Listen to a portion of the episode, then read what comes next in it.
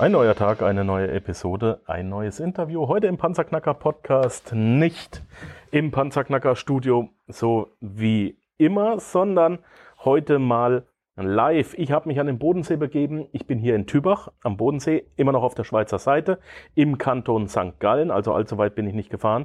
Und ich habe den René besucht. Der René Hagspiel ist nämlich seit elf Jahren Unternehmer hier am Bodensee. Und das Besondere und das Spezielle, was er hier macht, er ist zwar studierter, er ist zwar studierter ähm, Wirtschaftsinformatiker. Richtig. Ähm, hat aber jetzt vom Prinzip her eine Schreinerei und er stellt einen Holzdinosaurier her. Die Welt hat auf einen Holzdinosaurier gewartet, man glaubt es nicht. Er ist damit aber tatsächlich sehr, sehr erfolgreich. Ähm, dieser Holzdinosaurier ist eine Spardose. Ähm, auch darauf hat die Welt gewartet. Wir, wir brauchen eine Holzdinosaurier-Spardose. Hätte man mir das erzählt, ähm, einfach so wie ich euch das jetzt erzähle, hätte ich gesagt, was ist denn das für ein Quatsch? Braucht ja kein Mensch. Und eben das stimmt genau so nicht. Er hat nämlich an sein Projekt geglaubt, hat es durchgezogen. Er produziert in der Schweiz, in Westeuropa, nicht in Osteuropa. Und er hat extra Techniken erfinden müssen. Und zwar nicht eine, zwei, sondern einige. Er hat Techniken erfinden müssen, damit er sein Projekt umsetzen kann. Er hat da jahrelang Zeit, Geld und Arbeit reingesteckt und aus dem Nähkästchen geplaudert vorhin. Ähm, sogar Ikea hat bei ihm jetzt hier die Produktion mal angeschaut und hat von ihm gelernt. Heute bin ich bei ihm, er ist nicht bei mir, der äh, René sitzt neben mir, wir sind hier in seinem Büro. Äh, danke, dass ich vorbeikommen durfte. Und die erste Frage an jeden Interviewpartner ist immer die wichtigste. Wie geht's dir heute, mein Lieber? Ja, hallo, lieber Markus. Vielen lieben Dank, dass ich bei dir bei deinem Podcast sein darf. Ich fühle mich sehr geehrt, dass du hier in die Ostschweiz gekommen bist. Hattest ja einen unheimlich langen Weg hierher. 40 Minuten. und äh, mir geht's blendend. Ich freue mich riesig auf das Gespräch und auf dich und deine Fragen. Ja, wir sind hier tatsächlich von Dinosauriern und einem Krokodil umgeben. Ähm, es, ist, es ist wirklich Wahnsinn. Der Mann hat eine komplette Produktionsstraße mit Pulverbeschichtung, mit Fräsen, mit, mit, mit Lagerverwaltung, mit Verpackung aufgebaut, nur um einen einzigen Dino zu fräsen. Und ich kann euch sagen, das Ding läuft. Das Ding läuft wie geschnitten Brot. Ähm, es ist Wahnsinn. René, wie kommt man auf die Idee, einen Dino herzustellen? Das habe ich noch nicht verstanden. ja, das ist eine spannende Geschichte. Und zwar waren wir in den USA, und zwar im Dinosaurier Nationalpark. Und dann äh, waren wir da in diesem Park und wir haben für unser Patenkind ein Spielzeug gesucht, das wir ihm mitnehmen können. Und dann gingen wir da in den Nationalpark, hatten davor noch Hunger, gingen da in ein Geschäft rein, da hatte es rechts ein Café und dann sahen wir, ich und meine Freundin, sahen da eine ganze Wand voller Spardosen in allen Variationen, alles Dinosaurier, aber in allen Größen und in allen Farben. Und dann haben wir das angeschaut, dachten wir, das gibt's ja gar nicht. Warum ist unser Augenmerk direkt auf diesen Spardosen? Aber es sah irgendwie lustig aus. Irgendwie sahen die Dinger äh, ja sehr ansprechlich aus, äh, ansprechend aus. Wir gingen dahin und als wir da hingegangen sind, haben wir gesehen, es ist eine Spardose haben dann eine genommen, gingen zur Kasse, haben die Kassiererin ein paar Fragen gestellt, was das denn ist, wie das funktioniert. Wir haben dann eine Münze genommen, haben das ausprobiert, haben gesehen, das ist so toll, das ist so geil. Komm, lass uns das mitnehmen für unser Patenkind. Und ich muss dazu sagen, klar, ich war fasziniert davon, ich fand das toll, ich fand das lustig, ähm, aber nach vier Wochen, wenn du da weiter deine Reise machst in den in, in USA und jedes Mal, wenn du in den Rückspiegel schaust, siehst du dann diese Spardosen oder diese zwei Spardosen. Wir haben dann zwei gekauft fürs Patenkind und die Schwester und dann siehst du jedes Mal den Kopf von der von dem Dino im Rückspiegel drin. Also nach vier Wochen war ich wirklich voll und ganz verliebt. Hab das dann, wo wir dann zu Hause waren, mein Patenkind geschenkt und dachte dann mal erst, jetzt ist die Sache vorbei. So und das war's nicht, weil bei den Geburtstagen der anderen Kinder, meine Schwester hat mehrere äh, Kinder, da kamen immer mehr Leute und haben äh, diese Spardose gesehen, wurden da aufmerksam und wollten auch eine haben. Und das war so spannend, die Entwicklung da zu sehen, dass fremde Menschen äh, auf mich zukamen und sagen, sagten, René, ich will auch so eine haben. Und vielleicht noch davor gesagt, Markus, ja, wie du jetzt rausgehört hast, die Spardose, die wurde nicht von mir erfunden, sondern die gibt schon über 20 Jahre. Das ist ein John Chestnut in den USA. Aber diese Version, die er verkauft hat, mit unserer Version nichts mehr zu tun, außer dass es ein großen Dino ist mit Kugelbahn. Und äh, ich habe das für mich ja, umgesetzt für den Schweizer Markt oder europäischen Markt von der Qualität her hochgeschraubt und äh, hatte dann das Problem, dass immer mehr Menschen auf mich zukamen und gesagt haben, sie möchten auch so eine. Ja, und dann habe ich gesehen, da gibt es ein Bedürfnis. Also schaust du mal, wie du das Bedürfnis stillen kannst. Und das ist eben genau die Denkweise, warum wir zwei uns ver vermutlich so saumäßig gut verstehen. Es ist, seit ich diesen Podcast mache, treffe ich immer wieder Leute und da ist es so ab der zweiten Minute ungefähr so, als ob man sich schon immer kennt. Es ist irgendwie alles normal.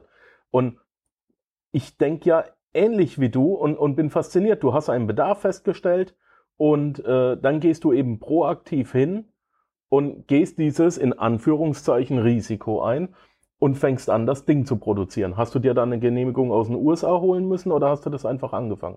Also das war partnerschaftlich, weil wer die Spardose noch nicht äh, gesehen hat, sollte mal kurz schnell ins Internet gehen. ja, wir packen in die Shownotes ja, mal Fotos rein. Den Namen eingeben, Big Belly Bank, und dann sieht man, wie das, wie, diese Dino aussieht. Es gibt da mehrere Motive davon, aber die haben so coole Augen und zwar aus Kunststoff und so ein Kugelbauch auch aus auch aus Kunststoff. Und es war für mich klar, dass ich, wenn ich anfange, ich wusste ja die Mengen noch gar nicht, ich wusste gar nicht, wie viele Leute haben auch so ein Fable für so eine große Spardose, weil die kostet ja auch einen Preis. Und äh, ich wusste gar nicht, wie viele Mengen ich da verkaufen könnte. Und deshalb war der Weg natürlich äh, anfangs der, was mache ich immer, wenn ich ein Problem habe oder etwas mach, machen möchte? Ja, ich stelle Fragen. Somit ging ich also zum Erfinder und es hat fast ein Jahr gedauert, bis ich das Vertrauen hatte, dass ich den an das Telefon bekommen habe, den John, und habe mit ihm dann abgemacht, ich verkaufe die Dinger in äh, Europa, dafür beziehe ich aber die Halbschalen und die Augen direkt von ihm. Er haut da ein kleiner Obolus drauf, so quasi äh, Lizenzvieh oder wie man das auch immer sagen möchte. Und ich beziehe einfach die Halbschalen direkt von ihm. Die hatten dann auch den Label drauf, Big Belle Bank äh, USA. Und so, so habe ich angefangen. Das heißt, ich habe einen Container von ihm bestellt, direkt aus USA mit diesem Zubehör. Aber die Spardose habe ich dann extern in einer Behindertenwerkstatt, in einer Werkstatt für Menschen mit der Behinderung machen lassen. Mhm. Und so äh, kam eigentlich die Zusammenarbeit dann mit ihm zusammen und so habe ich dann eigentlich auch angefangen. Welche Schwierigkeiten hast du überwinden müssen und ab wann hast du gemerkt, dass du dich, ich meine, du hast, du, du hast ja sicher äh, irgendwie nebenberuflich angefangen. Du hast das ja jetzt nicht von heute auf morgen gemacht. Du bist ja weiterhin brav arbeiten gegangen, oder? Wie man das so macht. Ja, man muss vielleicht da vorfassen oder anfangen. Ich habe mit 14 angefangen äh, zu arbeiten. Äh, sagen wir mal, ja, natürlich war das ein Hobby. Und zwar habe ich mich auch dazu mal äh, die Fragen immer wieder gestellt, wie funktioniert das, wie geht das? Und dazu mal war sehr aktuell das Thema Computer. Also habe ich mit 14 angefangen, mit einem befreundeten äh, Bekannten von der Familie Computer zusammenzuschrauben. Und wer die damaligen 286er, 386 und so weiter kennt mhm. und weiß, wie das mit DOS und Windows funktioniert hatte, ja, da konnte man gut Geld nebenbei verdienen. Also mit 14 habe ich da angefangen. Mit äh, 16 hatte ich dann ähm, ja mein erstes kleines Unternehmen, sagen wir mal, die Firma. Die erste habe ich mit 18 gegründet, mit 28 hatte ich die fünfte Firma. Also ich habe schon einiges probiert in meinem Leben und so war es auch gekommen, dass ich natürlich, als ich die Spardose angefangen habe zu machen, da war ich schon selbstständig. Also da, da war ich kurz äh, ein paar Jahre schon äh, selbstständig, habe da schon mit dem Online Handel, also ich habe ein Geschenke-Online-Versand gehabt und habe dann quasi, ja, da hast du schon recht, ich habe das nebenbei gemacht, aber nebenbei von den anderen Sachen, die ich in meiner Selbstständigkeit gemacht habe. Und die Probleme waren natürlich klar die, ja, wo produzierst du die? Wie produzierst du das? Und welche Mengen? Weil es macht einen riesen Unterschied, wenn du zu einer Produktion hingehst und sagst, mach mir mal einen Preis für 10.000 Stück oder mach mir mal einen Preis für 100 Stück oder 1000 Stück. Das heißt, ich musste zuerst Marktforschung äh, betreiben und das klingt so hochgestochen, Marktforschung. Wie habe ich das gemacht? Ja, ich wusste ja also, es gibt da draußen Mamas und Papas, die finden das toll. Und zwar für ihre Kleinkinder. Und dann äh, habe ich geschaut, ja, wer soll die denn kaufen? Dann habe ich geschaut, wo gehen die Kunden einkaufen? Und dann habe ich bemerkt, die gehen in Spielzeuggeschäfte, äh, einkaufen äh, und sich da informieren. Also habe ich die Spielzeuggeschäfte angesprochen, nämlich 50 Stück. Die habe ich aus dem äh, Telefonbuch, damals noch Telefonbuch, rausgesucht und habe da also 50 Spielzeuggeschäfte angerufen und habe denen ein Angebot gemacht. Ich habe gesagt, ich stelle dir da sechs Spardosen hin und nach zwei Monaten rufe ich wieder an. Entweder bestellst du neu oder ich hole dir das Zeug kostenlos ab. 49 ja, nee, ich muss anders sagen, von den 50 haben 50 gesagt, nee, machen wir nicht. Spardosen verkaufen wir nicht, das sind so kleine 10 Franken Dinger, das wollen wir nicht. Und als ich denen dann gesagt habe, das Ding kostet aber ein Hunderter, dazu mal. ja, da wurden die langsam ein bisschen hellhörig, wollten das anschauen und ich habe die quasi überredet, doch die Spardosen im Rack-Shopping äh, anzunehmen. Ja, 49 haben mitgemacht, weil einer machte den Laden zu und die 49 Händler, die habe ich heute noch und so hat das dann gestartet. Das heißt, ich konnte dann die Erfahrung sammeln über Weihnachten, musste da schnell nachproduzieren, wusste also genau die Hochrechnung, wie viel soll ich produzieren. Ich habe da bei der Werkstatt, äh, ich glaube 3000 Stück war da die Erstmenge, die ich produzieren äh, gelassen habe. Und nach diesen 50 Tests Märkten, sage ich mal, waren diese 3000 Stück dann in, äh, ja, nach der Weihnachten waren die weg. Und so hat das eigentlich angefangen, mit Leute befragen, direkte Zielkundschaft anzufragen, wie findest du das, was soll ich machen? Und so habe ich mich dann sukzessive hochgearbeitet. Wie würdest du es heute machen, wenn du nochmal anfangen müsstest? Würdest du es genau so wieder machen oder gibt es Fehler, die du gemacht hast, die du heute gerne vermeiden würdest?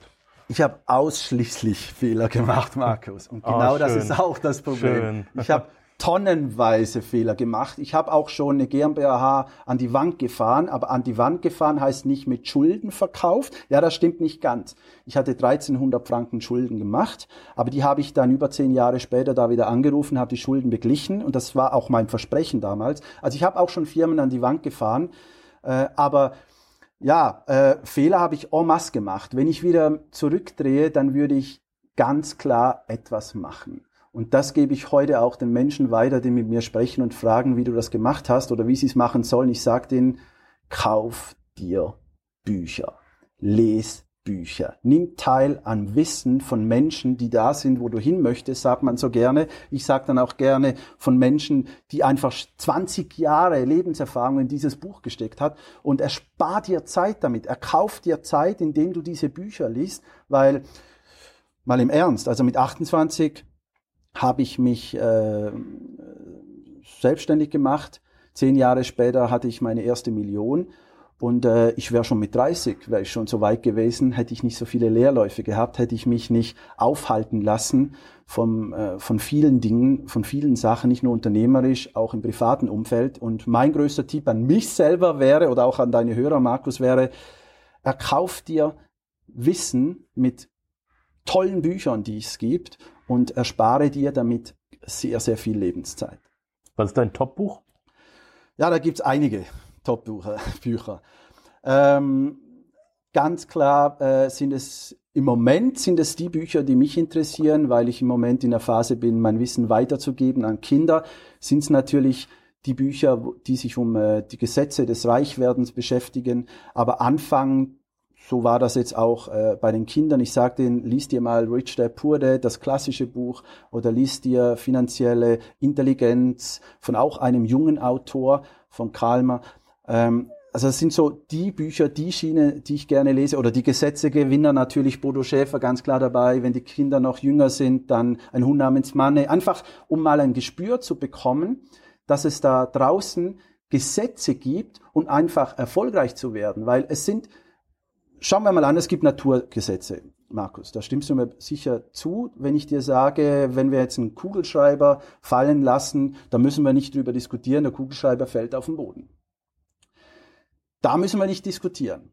Und genau die gleichen Gesetze, genau die gleichen physikalischen Gesetze, meiner Meinung nach, gibt's auch zum Erfolgreichwerden. Da gibt's einfach gewisse Bedingungen, die man einhalten sollte, damit du einfach schneller zu deinem Ziel kommst. Weil Erfolg zu haben ist für mich äh, die Quintessenz von dem, wenn du deine eigenen Ziele auch erreichst. Wenn du es machst, tust, dir das Wissen ein, ein, ein, äh, einvernimmst oder äh, aneignest. aneignest, richtig, das dann umsetzt und dann wirst du auch automatisch erfolgreich. Und so ist es immer sukzessive, Stück für Stück.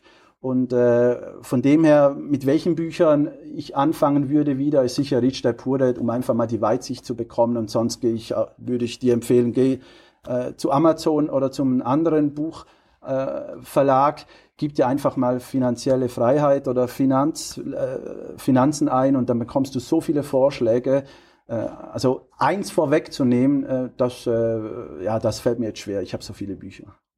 Mhm. Du hast es jetzt gerade angedeutet und das ist jetzt eben das Schöne, denn ich glaube, du bist in der Tat der Erste, den ich zumindest diesbezüglich identifiziere im Interview.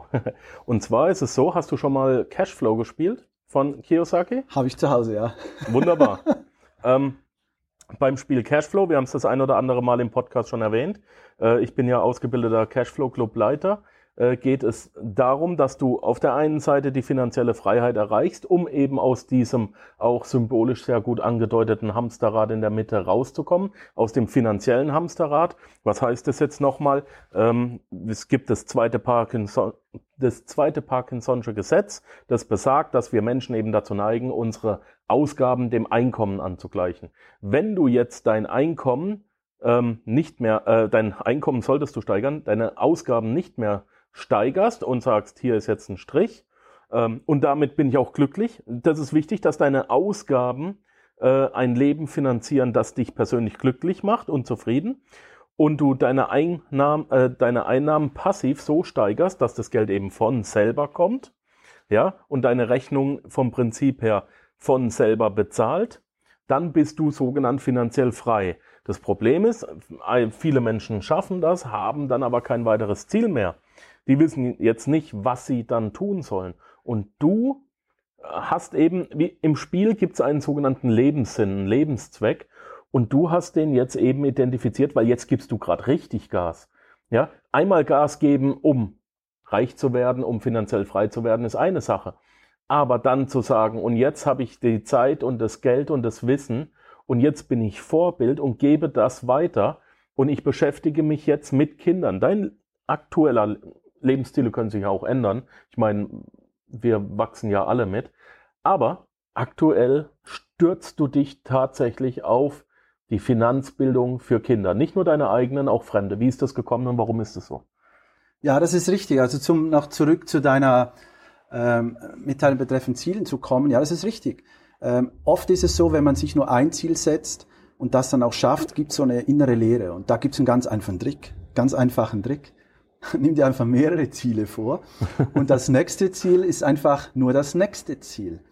Und das ist, äh, wenn man mein Leben anschaut, die Vergangenheit anschaut und auch das, was ich heute mache, ist es ja immer nur eine Konsequenz von dem, was ich davor gemacht habe.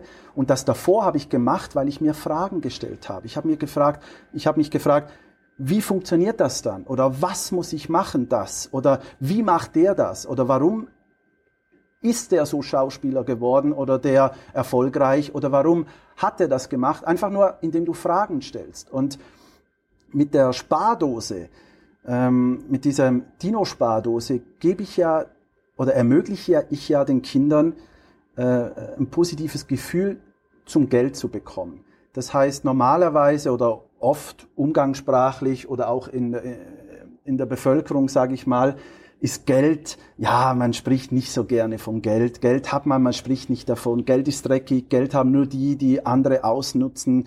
Geld ist, äh, ja, ist die Konsequenz allen Übels. Einfach die ganzen schlechten Glaubenssätze, da gibt's endlos viele von Geld. Und mit dieser Spardose ist es mir gelungen, zumindest mir gelungen, dass ich das auch erkannt habe, dass die Kinder nicht ein schlechtes Gefühl bekommen mit Geld, sondern ein gutes. Warum das denn? Ja, wir können es ja jetzt für die Hörer, die können es jetzt nur hören, aber wenn ich jetzt da so eine Münze halt rein. halt dein Mikrofon gleich dran. Ich halte mal den ja. Dino hoch zum Mikrofon, lass da mal die Münze rein.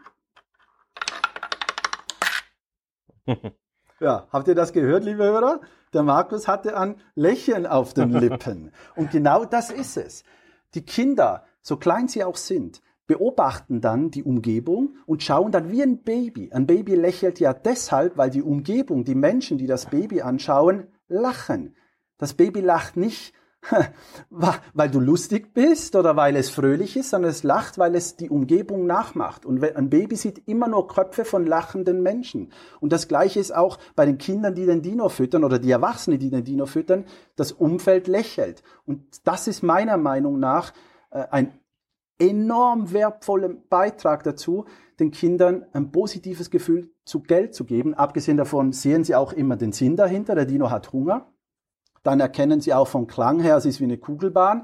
Da haben die Kinder sowieso immer Spaß. Jetzt Aber muss man kurz beschreiben. Das Geld wird in, den, in, in das Maul des Dinos äh, ähm, eingeschmissen und man kann dann eben sehen, wie der Dino das Geld schluckt. Man hat die Geräusche von der Kugelbahn und man sieht, wie im Bauch des Dinos das Geld dann ankommt. Genau. Ja, also der komplette Verdauungstrakt ist ja. sichtbar. Du fütterst den ja. Dino und das Geld geht laut klackernd wie in einer Kugelbahn in den Kugelbauch. Ja. Genau. Und da sind ja noch mehr Aspekte drin. Das heißt, das Kind sieht jederzeit seinen Kontostand, sage ich mal. Äh, und auch der spielerische Trieb ist geweckt. Das, äh, es gibt Menschen, die kommen zu mir und sagen, ja René, das Ding kostet ja über 100 Franken oder, oder 100 Euro, ist ja schon teuer. Dann sage ich immer, ja, aber es wird nie mehr so günstig für dich, dem Kind, eine positive Beziehung zum Geld beizubringen. Es wird immer nur teurer, wenn das Kind nicht ein tolles Gefühl oder mit dem Umgang mit Geld hat. Das ist ganz ja. wichtig. Es wird nur teurer. Und je früher das Kind eine eine tolle Erfahrung, ein tolles Erlebnis mit, mit dieser Sache in Verbindung bringt, ja, dann muss es später das nicht mehr lernen und dann ist es teurer Geld. Ne? Und diese Eigenschaft, um auf deine Frage zurückzukommen, Markus, diese Eigenschaft habe ich bemerkt und ich dachte mir, weil ich ja selber vier Kinder habe, zwischen zwei, vier Kinder habe zwischen zwei und neun Jahren, dachte ich mir, ja, was mache ich jetzt mit dem Älteren? Wenn er dann über 10, 11, 12 in die Pubertät kommt, was mache ich mit ihm? Lasse ich ihn einfach so springen? Weil in der Schule lernt er ja den Umgang mit Geld nicht. Und im, wie wir ja bereits schon erwähnt haben, oder wie ich bereits äh, erwähnt habe, auch äh, in den Medien oder in der Bevölkerung ist das Thema Geld, Finanzen, ja, jetzt ein bisschen hinter vorgehaltener Hand bei den Menschen, die das Geld nicht haben oder die zu wenig haben oder mehr Monat als Geld haben, immer wieder übrig haben. Und äh, das heißt, von wem lernen es denn diese Kinder? Weil die sind ja im angehenden Erwachsenenalter. Und da dachte ich mir, ja, dann nimmst du dir einfach das, was du bereits gemacht hast. Du hast den Kindern ein positives Gefühl, positives Gefühl gegeben zum Geld, machst sie das zunutze und begleitest die Kinder weiter, nimmst sie weiter an der Hand in, ins Erwachsenenwerden, ins Erwachsenenleben und machst das ganz einfach, indem du einfach diese Naturgesetze, diese physikalischen Gesetze, die es gibt, äh, meiner Meinung nach auch, um erfolgreich und reich zu werden oder Reichtum zu erlangen oder finanziell frei zu werden oder einfach nur Freiheit zu erlangen, die gibt's meiner Meinung auch und da gibt's einfach Grundgesetze und wenn ich pro Grundgesetz äh, ein Buch schreibe, das heißt, ich habe vor, Kinderbücher zu schreiben. Meiner Meinung nach sind es die ersten Kinderbücher, oder die erste Kinderbuchserie, die es gibt, die sich mit finanzieller Bildung für Kinder beschäftigt. Das erste wird zum Sparen gehen, ist ja klar. Es muss eine Weiterleitung sein, eine Fortsetzung von einem Dino. Das zweite wird sich um Geld handeln und das dritte, vierte, fünfte, die gibt's auch schon in meinem Kopf. Und so möchte ich mich eigentlich ja in Kinder, ja in, in, in Kinderworten, in Bildungsbuch schreiben, jeweils zu den einzelnen Themen, so dass ich das Kind begleiten kann ins Erwachsenenleben, so dass es meiner Meinung nach einfach einen größeren, einen weiteren Horizont bekommt. Weil oft scheitert es ja daran, dass die Menschen, wenn sie 30 oder 40 sind, wenn ich denen sage, warum machst du das nicht und warum machst du das nicht, sagen die mir, ja, ich wusste das ja gar nicht. Ja, wie geil ist es das denn, wenn ich den Kindern dieses Wissen spielerisch verpackt in der Dino-Geschichte beibringen kann. Und so dachte ich mir, ja, wer, es macht ja eh niemand. Wie viele Kinderbücher kennst du, die sich mit finanzieller Bildung beschäftigen? Eins, zwei, drei? Ja, gibt's keine. Für Erwachsenenbildung Bücher gibt's en masse. Ja, der Hund namens Money, ne? Ja, und wen gibt es, hm. der mehr Kindern ich sage jetzt mal, einen positiven Bezug zum Geld beigebracht hat. Ich habe in den letzten äh, Jahren 150.000 dieser Spardosen verkaufen dürfen. Ja, das sind doch 150.000 Kinder, die dem Produkt vertrauen, die mir vertrauen, die Geld eine tolle Sache finden, die Sparen geil finden. Ja, dann nehme ich die doch an der Hand. Das wäre doch, das wäre doch unterlassene Hilfeleistung, wenn ich das nicht fortführen würde. Und ich habe die äußere Freiheit, die äußere finanzielle Freiheit, die habe ich erlangt mit diesem Dino, das ist richtig. Und was ich jetzt natürlich mache, ist eine Herzensangelegenheit, da geht es um die innere Freiheit. Das heißt, ich möchte gerne dieses Wissen, das ich mir aneigne oder angeeignet habe mit meiner Erfahrung, die Erfahrung musst du ja immer machen, die kannst du ja nicht erlesen, und die möchte ich gerne den Kindern weitergeben, weil Kinder so tolle Geschöpfe sind. Kinder wollen, sie wollen immer mehr wissen, sie sind wissbegierig, sie wollen sich entwickeln, sie stellen Fragen, alles Eigenschaften, die man bei den Erwachsenenbildungen den Erwachsenen immer wieder sagt. Sei doch mal ein bisschen Kind wieder stell Fragen, übernimm Verantwortung, übernimm auch äh, die Konsequenzen dieser Verantwortung, versuch damit zu leben. Und die Kinder sind für mich so tolle Geschöpfe. Weißt du, wenn ich einem Zehnjährigen äh, erzähle, äh, dass wir jetzt mit seinem, Erfa äh, mit seinem Ersparnis irgendwas in irgendwas investieren, zum Beispiel in Bücher, dann, dann fragt er vielleicht höchstens noch, machst du das auch? Und wenn ich dann sage ja, dann sagt er, okay, machen wir. Und versuch das mal einem Erwachsenen zu sagen, Markus, da kommen tausend Fragen. Ah, die sind aber teuer. Wann soll ich denn lesen? Darf ich das? Sind das die richtigen Bücher? Also ich habe für mich gesehen, ich spreche eher die Sprache der kleinen Menschen und das mache ich mir einfach ganz einfach zunutze und führe das weiter. Ich habe ja auch ein Video von dir gesehen, dass du tatsächlich Vorträge hältst und zwar, wie du gerade so schön sagtest, vor kleinen Menschen, ja. Also ähm, du gehst tatsächlich in Schulen, wirst von Schulen eingeladen und redest mit denen. Sind da auch die Jugendlichen schon mit dabei oder ist bei zwölf Schluss? Nee, ich war letzte Woche in der Schule. Da waren äh, zwölf, äh, 13 Kinder zwischen ja, nee, nicht, nicht zwischen, die waren so 13, 14 Jahre alt. Und äh, da saßen also diese kleinen äh, Geschöpfe da drin und es war mir ganz klar, das Thema war übrigens, Markus, wie wird man Millionär? Schön. Ein ganz reißerisches Thema habe ich da angerissen. Warum denn? Ja, ich wollte so viel wie möglich Kinder in diesem Vortrag haben. Deshalb habe ich die Frage gestellt, wie wird man Millionär? Ich wollte so viele Kinder wie möglich abholen. Und natürlich kamen die ganz mit, äh, mit ganz anderen Glaubenssätzen oder Vorsätzen dahin und dachten alle, äh, man muss einfach äh, arbeiten, arbeiten, arbeiten. Da muss man möglichst eine geile Idee haben. Da muss man möglichst viele Menschen ausnützen können. Dann wird man reich. Und wenn man reich ist, äh, macht man das weiter, was man ja begonnen hat. Man nützt noch mehr aus. Also irgendwie kamen die mit total falschen Glaubenssätzen, die sie von den Eltern mitbekommen haben, kamen die da rein. Ich habe mir wieder den Dino zunutze gemacht und habe dann äh, da erklärt, ja, kann man, das war die erste Frage, die ich da im Vortrag hatte, kann man mit diesem Ding Millionär werden? Das war meine Frage. Und dann habe ich denen gesagt, im Laufe des Vortrags äh, werde ich euch zeigen, ja, ob man das kann und wenn ja, wie. Und ich werde euch die Frage beantworten am Schluss dieses Vortrags. Und dann habe ich natürlich die ganzen Glaubenssätze von reichen und normal verdienenden Menschen aus dem Weg geräumt. Ähm, und schlussendlich war die Konsequenz in etwa die, dass ich gesagt habe, schau mal, ihr seid ja schon mal verrückt, weil ihr hier drin sitzt.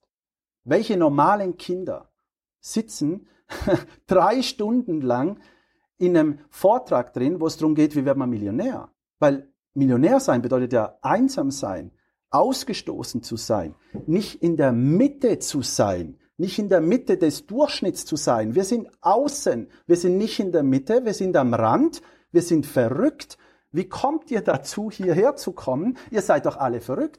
Und jetzt kommt da noch einer daher und sagt, und es ist gut so, dass ihr verrückt seid. Ich weiß, bis ihr 18 sind, werdet ihr jeden Tag 30 Mal hören, das darfst du nicht, das sollst du nicht, das ist nicht gut, das macht man nicht, das sollte man besser machen. 200.000 Mal, Markus, hört dein Kind, bis es 18 Jahre alt ist, was es alles nicht darf.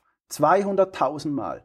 Und wenn es dann 18 ist, erwartet die Gesellschaft von dem Kind, dass es funktionieren soll. Ja, wo ist denn das Selbstbewusstsein? Und ich komme daher hin, spreche mit diesen Kindern und sage denen, du bist gut, du bist wichtig. Alles ist in dir. Es liegt nur an dir selber, was du daraus machst. Und dann habe ich denen, wo wir gerade beim Thema verrückt waren, habe ich denen ja eine kleine äh, Rede von Steve Jobs äh, vorspielen lassen, weil ich dachte, YouTube und so sind, ist die Sprache dieser Jugendliche.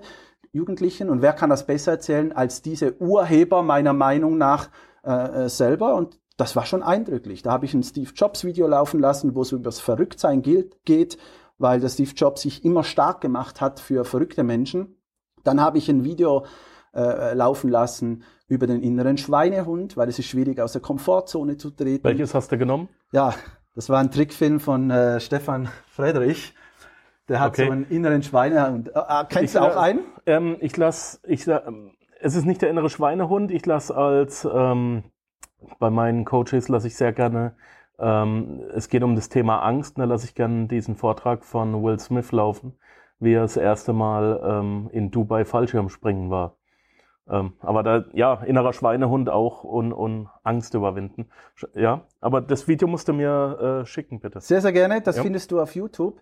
Dann habe ich auch eins äh, abgespielt von dem, kennst du das Experiment, wo Wissenschaftler gemacht haben mit Affen?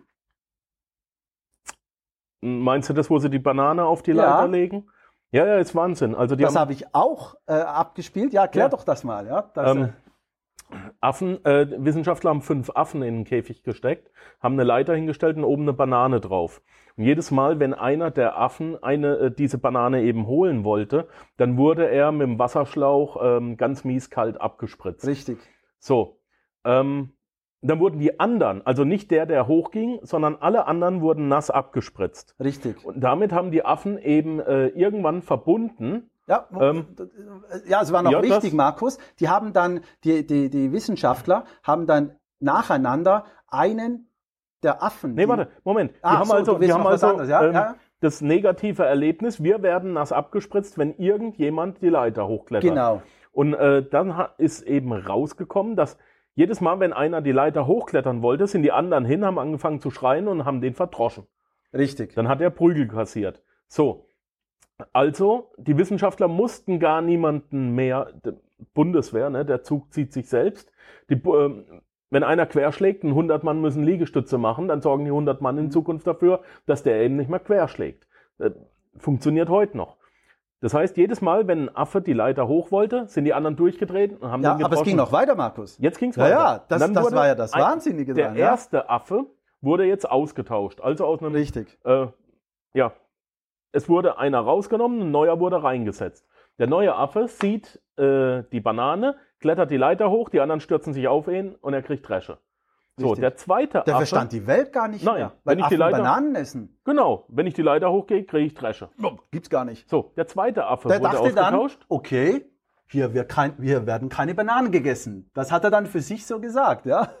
Zumindest die Leute hier essen keine Bananen. Leiter ja? hier ist negativ. Ja.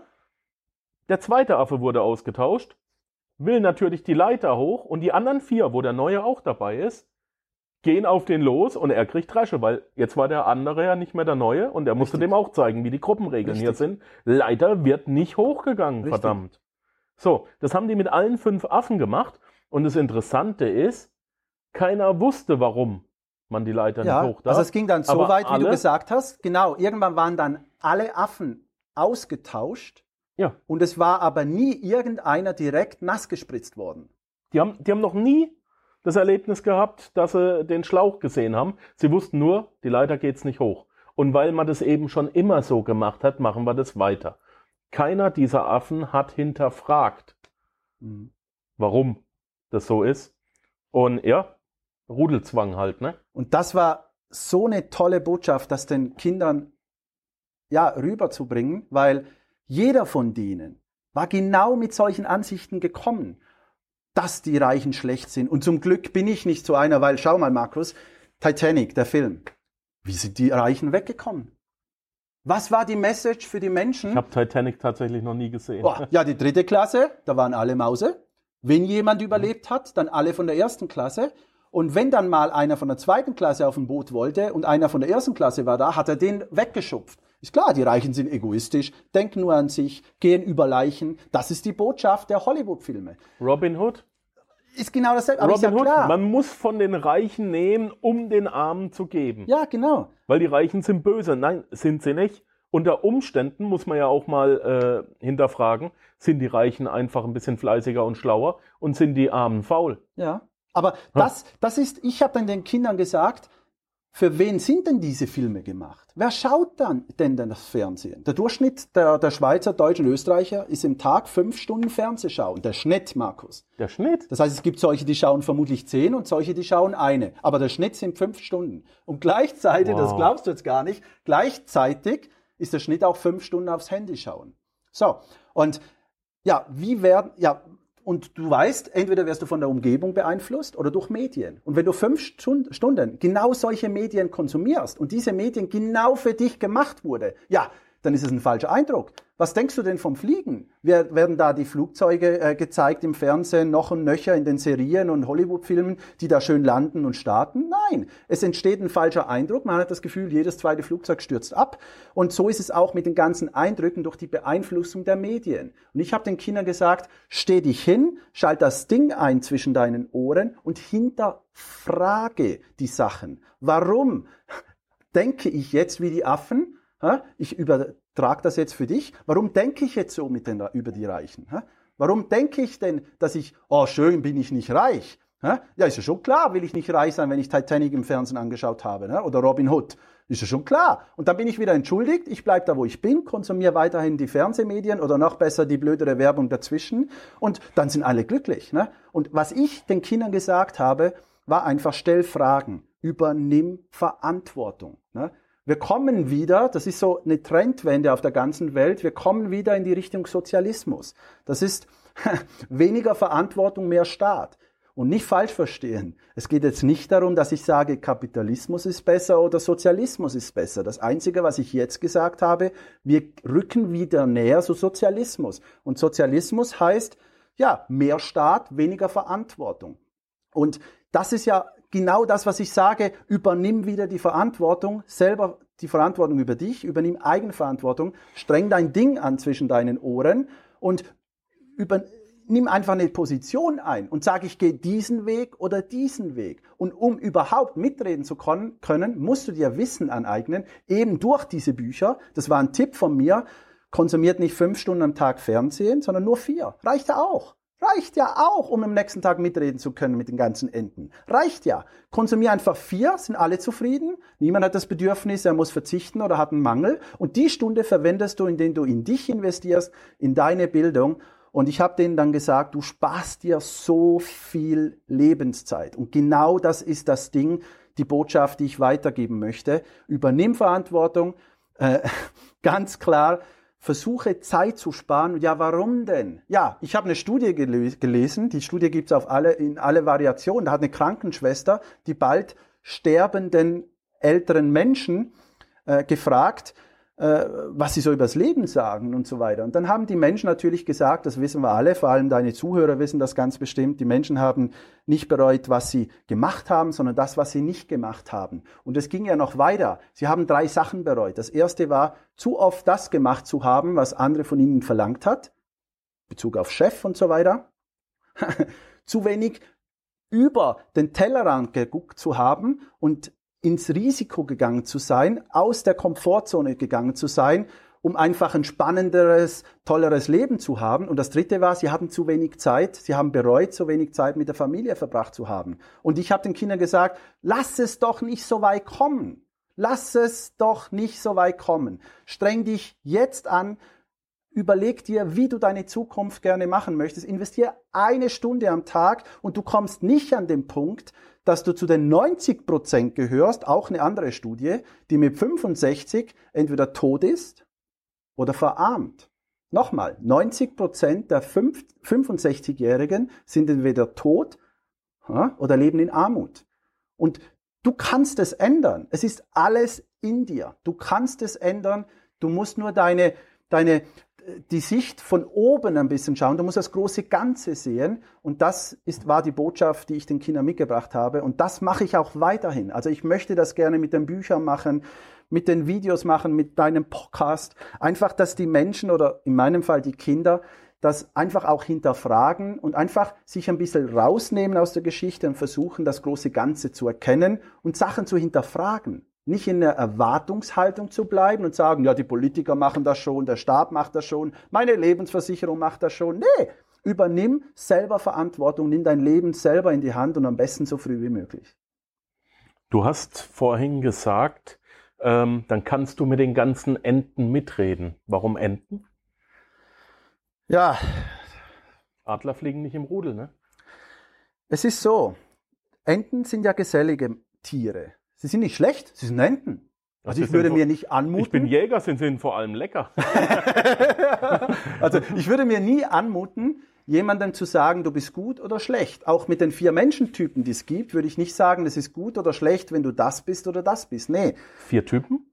Ja, vier Menschentypen. Ne? Es gibt ja die Dominanten, es gibt die Gewissenhaften, es gibt die Stetigen und es gibt so die Partygeier. Das sind so die vier Menschentypen. Mhm. Und ich habe ja Verkauf gelernt und man kann tatsächlich die Menschen in vier Kategorien einordnen. Aber du bist nicht immer nur eins von dem, sondern du bist ein Misch von den ganzen ja. Menschentypen. Und das Gleiche kann man auch auf einer höheren Ebene machen. Entweder gehörst du zu den geselligen Tieren oder Lebewesen, das wären dann die Enten, oder du gehörst zu dem Rudel der, der oder eben nicht Rudel, zu der, zum Bereich der Adler, weil ja, du musst nur mal die Tiere anschauen. Was machen die Enten? Die gackern den ganzen Tag rum. Gackern über dies, gackern über das. Wenn sie Hunger haben, machen sie den Schnabel auf, gehen ein bisschen beim Wasser äh, durch und, und nehmen da die Algen auf. Sie müssen sich nicht wirklich anstrengen. Und Enten sind immer da, wo es noch mehr Enten hat. Ganz wichtig. Was machen die Adler bei Nahrungsaufnahme oder Nahrungssuche? Die müssen da die sind da irgendwo, zuerst mal leben die alleine irgendwo in einer, in einer Ritze in einem Felsen drin. So, sie sind alleine. Nicht mit tausend Adler zusammen, sondern die sind alleine. Die haben ihre Familie und wenn die Hunger haben, dann müssen die losfliegen, müssen die schauen mit dem Weitblick, wo ist hier ein Häschen oder wo ist hier Nahrung. Und wenn sie dann hingehen, müssen sie das Risiko eingehen, weil da kann ja noch, keine Ahnung, irgendein anderes Tier kommen und dich auffressen. Aber schlussendlich kommen sie dann mit der Nahrung zurück und alle sind zufrieden und glücklich. Aber das sind Einzelgänger reich sein, nicht in der Mitte sein, nicht im Durchschnitt zu sein, nicht im Pareto-Prinzip bei den 80 Prozent zu sein, sondern bei den 20. Da muss man sich einfach, ja, das, das muss man einfach wissen. Man ist da was Besonderes und zwar im negativen Sinne. Wir sind die, möchte jetzt nicht sagen die Ausgeschlossenen, nein, wir sind die Verrückten. Und das muss man einfach sich bewusst machen, reich zu sein oder Reichtum zu haben, das macht einsam. Und da muss man die Menschen um sich begeben, die Menschen äh, ein Umfeld bilden, das einfach nur aus Adler besteht oder man sollte, zumindest im äh, Geschäftsumfeld und nicht nur aus Enten, weil Enten hast du genug im privaten Umfeld und äh, das äh, ist gut, wenn du das im geschäftlichen Umfeld dich einfach auf die Personen konzentrieren kannst, die dich weiter vorantreiben. Du hast an, anfangs gesagt, wir zwei sind uns ähnlich. Also ich kann jetzt schon sagen, wir zwei sind ganz bestimmt Adlertypen, weil wir hm. Sachen machen wollen. Und äh, du musst mal drauf achten, wenn du rausgehst, du kannst ganz klar sagen, wo, sind, was, wo ist eine Ente und wo ist ein Adler. Weil die Ente, ja, die, die hat kein Interesse, das Problem zu lösen. Und den Adler erkennst du daran, dass er Interesse hat, dir dein Problem zu lösen, wenn du eine Frage hast. Mhm. Habe ich da jetzt aus der Antwort rausgehört, dass ich im Laufe der Zeit, also mit steigendem Erfolg, äh, eventuell nach und nach ähm, sich dein Freundeskreis verkleinert hat, dass da äh, ähm, unter Umständen Neid, Missgunst oder auch äh, Missverständnis da war? Ganz klar, ganz klar. Und das ist so traurig. Und deshalb nochmals den Link auf die Bücher. Wenn du solche Bücher liest, die sich genau mit diesen Gesetzen auseinander äh, äh, sich damit beschäftigen, dann lernst du auch während deinem Weg, lernst du dann auch, dass das normal ist und dass es da draußen ja Menschen gibt, die das Gleiche erzählen. Du siehst, du bist nicht alleine. Wenn du aber diese Bücher nicht hast, so wie es bei mir war, ja, dann ist es eine traurige Leidensgeschichte, weil du ja genügend Menschen in deinem Umfeld hast, in deinem Freundeskreis oder in deiner Familie oder Nachbarn, die genügend Gründe dafür haben, dass das Problem an dir liegt. Und deshalb ist es so ungemein wichtig, dass ich so viel wie möglich Kinder erreichen darf durch alle möglichen Medien, durch mein kommendes Buch, durch dein Podcast, um den Kindern einfach zu sagen, es ist gut verrückt zu sein, es ist alles in Ordnung, anders zu denken, anders zu sein, weil die Schule, was macht denn überhaupt die Schule, Markus? Die Schule, was produziert die Schule? Ich möchte nicht schlecht über die Schule reden. Aber oh, ich schon. Die Schule schon. produziert meiner Meinung nach, und das habe ich noch nirgends gelesen, das ist wirklich ein Begriff von mir, zumindest maße ich mir das jetzt an? Ich behaupte, die Schule produziert kopflose Arbeiterameisen. Und wenn man das produziert, muss man einen Durchschnitt haben. Und wenn du nicht in diesen Durchschnitt passt, ne, dann bist du speziell nach oben und nach unten. Oft ist es so, die Schwachen werden hochgelupft durch psychologische Hilfen etc., dass die wieder in diesem Arbeiterkreis sind, weil was ist denn das Ziel? Ja, die Arbeiterameisen müssen das Leben lang, müssen ihr Leben lang arbeiten können, um dann auch Rente äh, einbezahlen zu können, um dann irgendwann früh möglichst ja, ihren Lebensabend zu haben. Das, den Satz führe ich jetzt so nicht mehr weiter, aber das ist der Sinn von einem Staat. Wir leben oh. in einer Solidaritätsgemeinschaft, da müssen wir alle mittragen und das ist der Auftrag der Schule, Arbeiterameisen zu produzieren, die ihr Leben lang ja, in Erwartung leben, ihr Leben lang bezahlen und äh, in der Solidarität für den anderen Bürgern. Aber was ist mit den 10, 20 oder 30 Prozent, die nicht so ticken? Was ist mit den Kindern, die halt nicht als Arbeiter auf die Welt kommen. Was ist mit den Unternehmerkindern in, diesem, in dieser Schule? Ja, man stutzt die, man beschneidet die, man macht ihnen vor, du bist das Problem, du bist der Fehler. Und ich möchte jetzt nicht aus meiner Familie, von meinen Kindern sprechen, aber ich rede da aus einer persönlichen Erfahrung raus. Du hast gegen die 70, 80 Prozent der Menschen, die so ticken, in der Schule, in diesem Schulsystem keine Chance, den Menschen beizubringen. Es gibt auch anders tickende Kinder. Es gibt auch verrückte Kinder, die sich nicht anpassen können. Meiner Meinung nach ist nicht das Kind beliebt in der Schule oder gut in der Schule, das gute Noten hat, sondern das, was sich am besten anpassen kann. Und wenn du Adler bist, ja, in einem Ententeich, oh, ja, wenn du ganz viele verschiedene Tiere hast und du sagst, ein Fisch, bei zehn müsst ihr alle auf den Baum, ja, was macht der Fisch? Die Schule hat seine Methoden, wie es den Fisch dazu bekommt, auf diesen Baum zu kommen. In meiner Schule zum Beispiel, von fünf Lehrpersonen sind zwei Lehrer und drei Psychologen. Finde den Fehler. Und ich komme daher und sage jetzt den ganzen Kindern, die ich in meiner nächsten Jahren oder Jahrzehnten begleiten darf oder informieren darf, sage ich, das Problem liegt nicht an dir. Es liegt auch nicht an den anderen. Wir sind einfach verschiedene Menschen. Ne?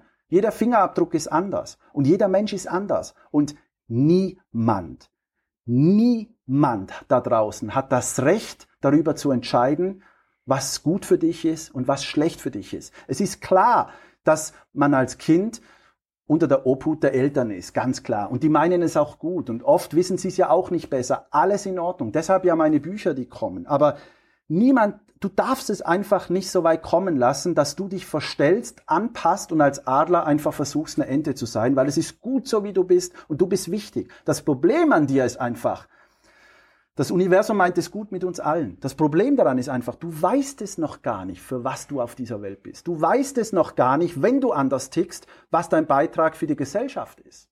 Und das ist so eine wichtige Information, die wir unseren kleinen Menschen, unseren Kindern beibringen müssen und nicht mal den eigenen Kindern nur, sondern allen Kindern. Und schau mal, Markus, ohne Scheiß, vor ein paar Wochen saß ich mit meinen zwei bis neunjährigen Kindern, wie gesagt, habe ich vier, saß ich am Mittagstisch und habe meinen Kindern gesagt, zwei bis neun Jahre, Kinder, wir müssen alle zusammenhalten und wir müssen so viel Geld verdienen wie nur möglich. Sagte der Kleine, ja, ist ja klar. nee, wir müssen so viel Geld verdienen wie möglich. Und das sagt der Papa seinen zwei- bis neunjährigen Kindern. Und dann haben wir darüber diskutiert, ja, warum Papa, warum denkst du? Dann sage ich, weil wir in Zukunft, ihr auch, wir müssen uns um ganz, ganz, ganz viele Menschen kümmern. Und für das brauchen wir Geld. Nur die reichen Menschen können auch helfen. Die Armen meinen es von mir aus gut und die haben gute Vorsätze, aber helfen können nur die Reichen. In Amerika haben sich ein Drittel der Milliardäre vertraglich dazu verpflichtet, äh, bis zu 99 Prozent ihres Vermögens zu spenden, wenn sie von dieser Welt geben. 99 Prozent. Das waren ein Drittel der Milliardäre. Und wir brauchen nicht 100.000 reiche Menschen, die gut sind. Wir brauchen eigentlich ja nur wenige, weil die so viel ausrichten können. Und meine Kinder müssen so viel Geld verdienen in Zukunft, um einfach auch anderen Menschen weiterhin das fortzuführen, was ich beginne und auch weiteren Menschen zu helfen, weil das ist ja, schau mal, den Ärmsten in der Schweiz oder in Deutschland geht's ja besser wie den Ärmsten in Afrika zum Beispiel. Ja? Es ist ja immer so, dass es den Ärmsten in der Schweiz ja besser geht, wie manch Durchschnittsmenschen in Afrika oder den Ärmeren. Es ist ja immer, es ist ja nicht, dass die Schere immer weiter auseinander geht. Es mag sein, dass innerhalb des Landes die Schere auseinandergeht zwischen Reich und Arm. Okay. Aber nicht, wenn es den Reichen besser geht in Zukunft, geht es auch den Ärmeren besser. Und Allein die Tatsache, über welches Medium wir gerade gehört wer werden, äh, beweist, dass jeder Hörer, jeder Panzerknacker-Hörer zu den Top 1 bis 3 Prozent der reichsten Menschen der Welt gehört. Es kommt ja nur darauf an, wie groß die Messlatte ist. In dem Moment, in dem man sich die Zeit und die Technik leisten kann, einen Podcast zu hören, um mhm. äh, seine Persönlichkeit, sein, sein Interessensgebiet weiterzuentwickeln, beweist, dass man nicht wirklich Probleme hat. Du musst nicht äh, befürchten, dass deine Ernte ausfällt und du hast nichts zu essen. Du musst nicht befürchten, dass irgendjemand äh, mit Maschinengewehren ins Dorf kommt und äh, du hast auf einmal keine Töchter mehr oder du wirst da ähm, eingezogen. Du musst nicht mit angucken, wie dein Junior im Mittelmeer ersäuft. Äh, wir haben wirklich keine Probleme. Ja, du hast vollkommen recht. Und, das, und das ist schlimm. Da, diese ja, Sachen, es kann auch nichts Schlimmes passieren, wenn ich mal Geld in eine Aktie stecke und es sind mal 1000 Euro weg. Das ist nicht schlimm. Aber ich höre jetzt schon, Markus, die ganzen Menschen da draußen, 70, 80 Prozent, die sagen, aber wenn das jeder machen würde, ja, was, oh, ja, wo kommen wir dann hin? Und weißt du, was ich denen dann sage? So, mein Freund. Drei Prozent der Menschen haben Ziele.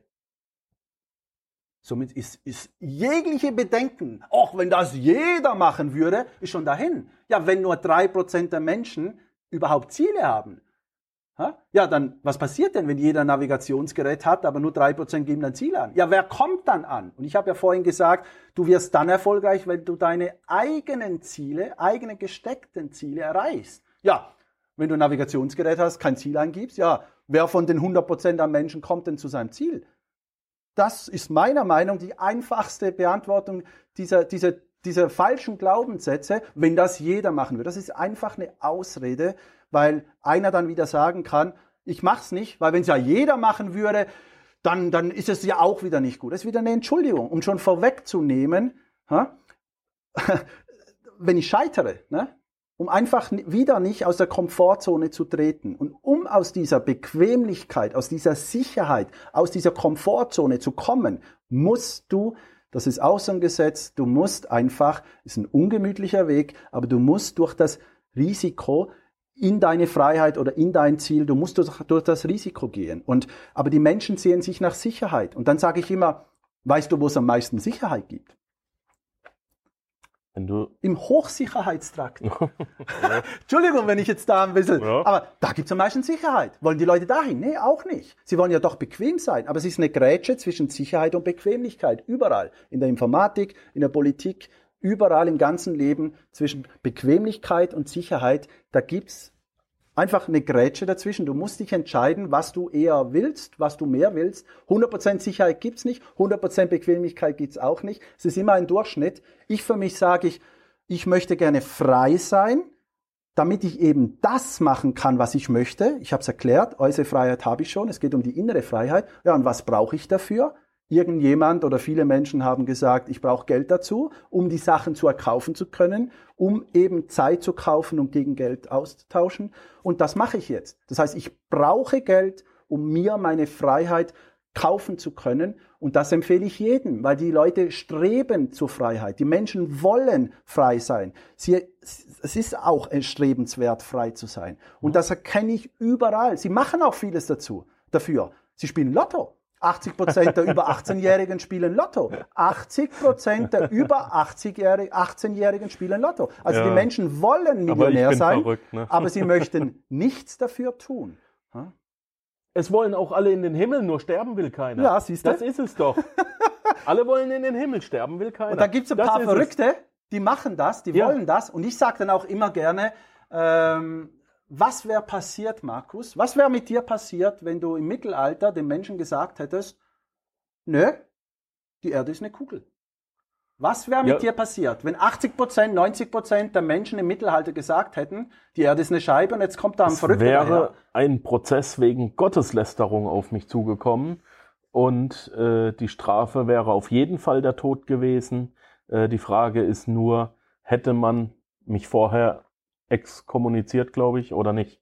Also hätte man beschlossen, dass ich noch in den Himmel darf oder nicht, weil ich mhm. bereut hätte. Aber ziemlich sicher hätte, wäre ich verbrannt worden, aufgehängt. Du weißt es, wem werden Denkmäler gebaut? Wer erfindet Sachen? Wer macht die Welt äh, lebenswerter? Ja, sind es die Menschen, die wollen, Durchschnittsmenschen sind, die nur wollen? Oder sind es die Reichen, ne, die wollen Sachen verändern, die wollen zurückgeben? Und da gibt es genügend davor. Wenn du vor dem Geld ein Arschloch warst, dann bist du auch nach dem Geld ein Arschloch.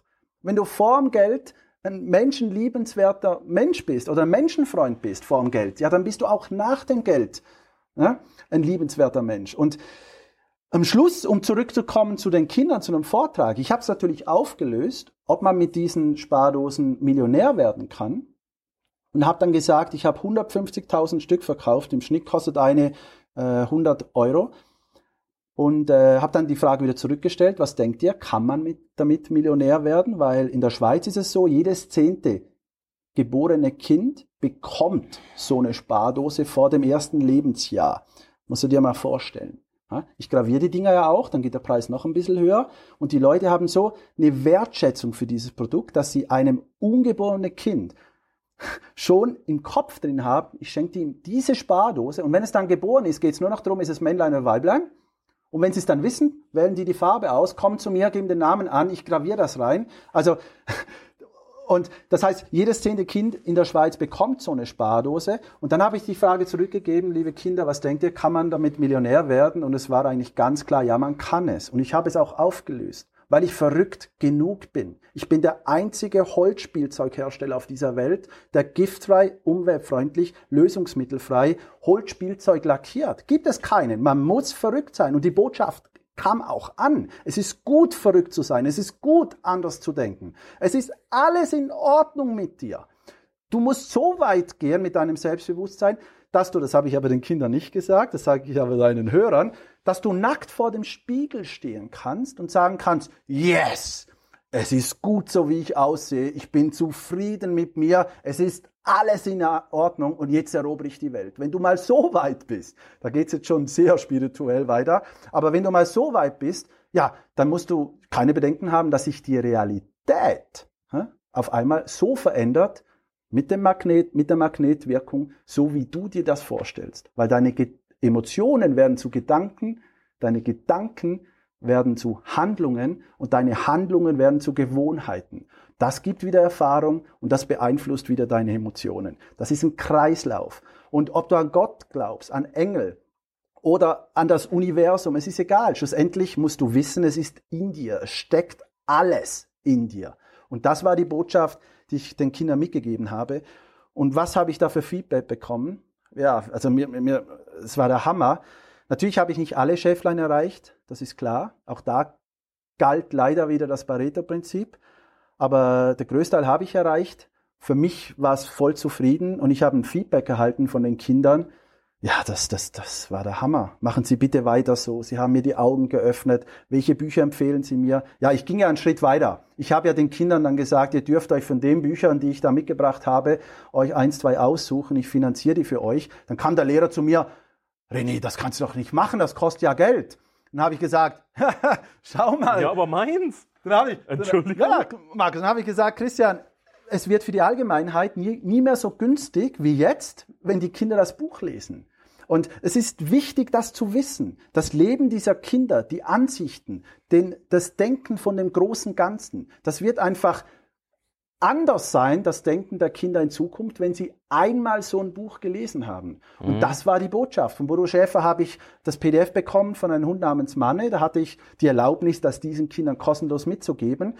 Und das war für mich wichtig, den Kindern auch schon mal einen ersten Schritt weiterzugeben. Und da haben sich die Kinder natürlich bedankt. Die fanden das toll. Und wenn nur einer dieser 10, 15 Kinder, 12, 15 Kinder äh, da dran bleibt, nur einer, Stell dir das mal vor, Markus. Das ist der Obermega-Hammer. Wenn wir wissen, dass Warren Buffett, Bill Gates oder wie die Leute auch alle heißen, Hunderte von Milliarden an Vermögen erarbeitet haben und bereit sind, 99 Prozent zu spenden, Ja, wie geil ist das denn? Ich habe jetzt letzte Woche ein Kind äh, infiziert ja, mit diesen Gesetzen und das wird in Zukunft hunderte von Milliarden haben und spendet das. Ja, was kann ich mehr machen? Wer braucht dann noch einen Robin Hood? Ja, ein Ja. Robin Hood ist ein Gangster, ein Verbrecher, der von den Reichen nimmt, äh, damit es die Armen kriegen. Man hätte den Reichen einfach vielleicht mal fragen sollen. Er gibt's freiwillig her? Ja, aber es will jemand wieder fremdbestimmen, was mit dem Geld ist. Es wird einem wieder nicht gegönnt. Ja, der Reiche kann ja mit so viel gar nicht umgehen. Der muss jetzt 50% Steuern zahlen. Oh, der böse Reiche geht weg und will die 50% Steuern nicht zahlen. Er geht in ein Steuerparadies. Ja, aber jetzt, guck mal, die geben 99% ihres Vermögens freiwillig her. Sie wollen aber A, selber sie haben es ja auch selber verdient.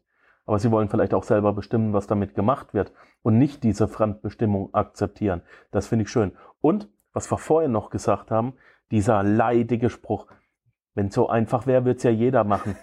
Oder den sag ich dann, da habe ich ja auch eine geile Antwort Ja, ja. drauf, den sag ich dann immer, weißt du was, mach's doch nur so lang, bis es jeder macht. Das ist auch geil. Mach's doch, okay, gut, ja, verstehe ich, hast recht, aber lass es uns doch nur so lang machen, bis es jeder macht, dann finden wir eine andere Ja. Lösung. Okay? Ja. Damit hebelst du auch ganz gut aus, weil ah, da, ah, ah, ah, Ja, da fällt da nichts mehr ein manchmal, ne? Wer will, findet Gründe, wer nicht will, findet, äh, wer, wer will, findet Ausreden. Wege, wer Ja. nicht will, findet Gründe. So rum ist es richtig. Genau, das sagst du Damit genau kann man es lassen. Also,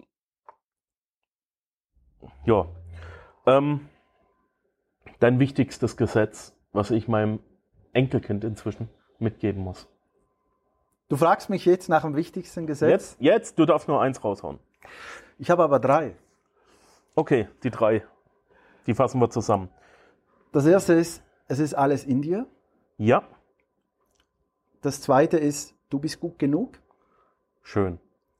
Und das dritte ist, erkaufe dir Lebenszeit durch Lesen von Büchern. Schön, das lassen wir damit stehen.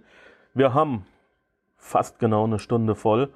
Ähm, René, ich danke dir von ganzem, ganzem Herzen für deine Zeit, für deine Lebenszeit. Das Tolle ist, dass du sie dir bereits erkauft hast und dass du sie mir und allen Panzerknackern jetzt geschenkt hast.